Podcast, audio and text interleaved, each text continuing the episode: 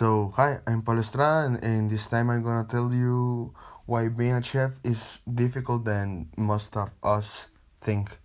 The idea for this podcast was to have a real chef to tell us about his experience in a kitchen and what it's like to be a chef in the real space. But for horrendous reasons, I could not square up for this interview. But at first, after asking a couple of questions about being a chef and do some research on my part, today uh, I can tell you the reasons why being a chef is difficult than you think.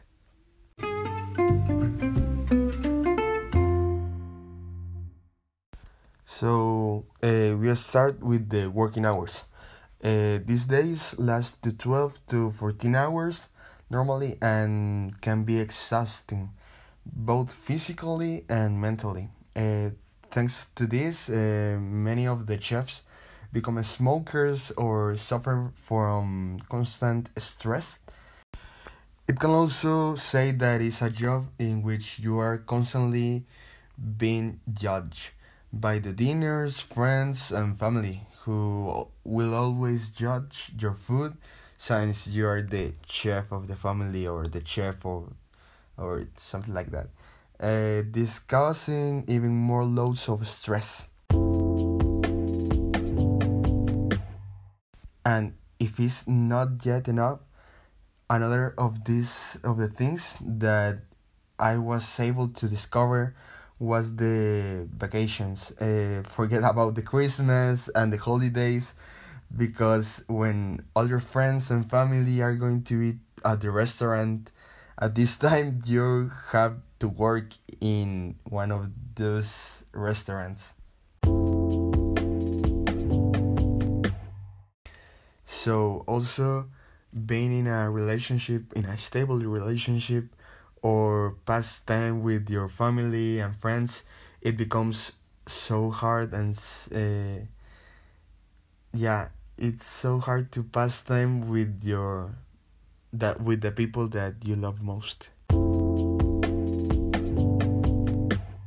So also this is a dangerous work. Being surrounded by hot pans fire uh, knives and people with a lot of stress they do not make it a very easy job to do. And many times you can get a cut or a burn or being hurt in some way. And after this, you can say, So, why to become a chef?